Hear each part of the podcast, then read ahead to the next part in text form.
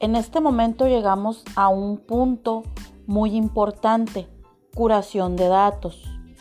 Como vemos, esto consiste en seleccionar información importante, la cual muchas veces ya se encuentra en Internet.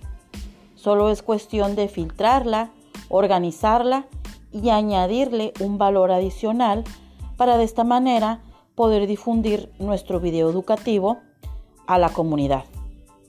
Este es un tema un poco, no complejo, pero sí de importancia, ya que como estamos hablando de videos educativos, no podemos poner cualquier información, puesto que ésta debe de tener coherencia y estar muy bien fundamentada.